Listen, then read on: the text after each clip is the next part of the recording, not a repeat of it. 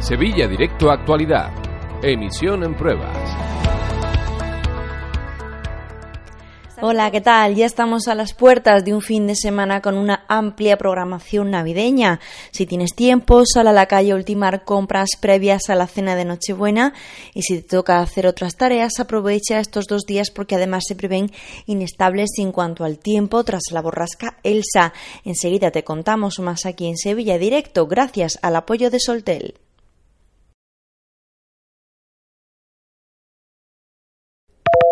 La noticia sin duda hoy está en el cielo. Bastantes incidencias nos ha dejado el tiempo esta noche y con un nombre propio. La borrasca Elsa ha provocado muchos daños debido a las fuertes rachas de viento. De hecho, los parques de la ciudad estarán cerrados hasta el sábado. Hasta el momento, dos heridos y rachas de hasta 80 kilómetros por hora. La previsión para hoy es que remita algo el temporal tras desactivarse la alerta amarilla a partir de las 11 de la mañana. Eso sí, seguirá lloviendo y habrá probabilidad de precipitaciones durante todo el día, algo que podría ir desapareciendo el sábado para que el domingo, el día de la lotería, amanezca despejado.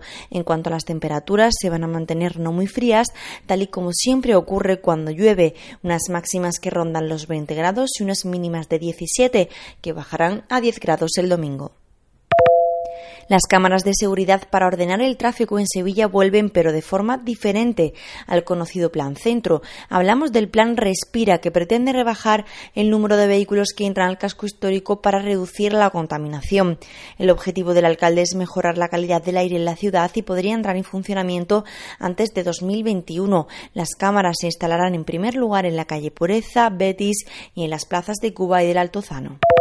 Faltan días para la Navidad, pero a los peques hay que darles ya entretenimiento. Por ello, se inaugura mañana sábado una nueva edición de Sevillalandia. Si tienes niños en casa, es una opción más que divertida para disfrutar. Pista de coches, el tren de la escoba, un marco vikingo, un zigzag, un fútbol inhumano, mesas de ping-pong, minigolf y hasta videojuegos de PlayStation y Nintendo.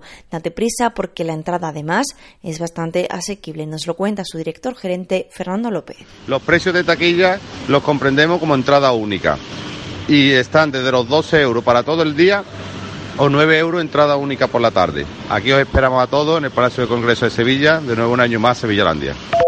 Victoria para el Betis en su primer encuentro copero. El equipo de Rubi recibió en el Benito Villamarín al Antoniano, un equipo de tercera división, en un encuentro en el que tuvo demasiadas ocasiones de gol. El Betis ganó 0 a 4 bajo un gran aguacero. El Sevilla Fútbol Club se prepara hoy para jugar mañana de nuevo en Mallorca. Seis años después de su última visita a la isla, jugará mañana a la una de la tarde sin Nolito, una de sus figuras clave.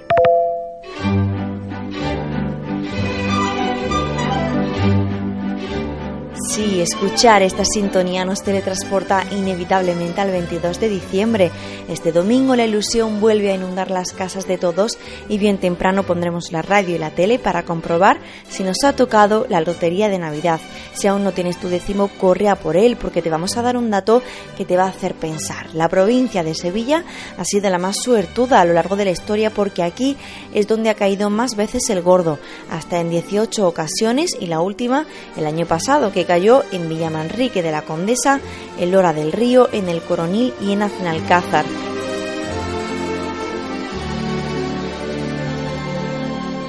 Nos despedimos por hoy y ojalá te toque a ti la lotería y sobre todo puedas compartir el premio. A ser feliz. Adiós. Sevilla Directo Actualidad. De lunes a viernes desde las 7 de la mañana en tu móvil. Puedes suscribirte a este podcast en iVoox, Google Podcast, Apple Podcast y Spotify.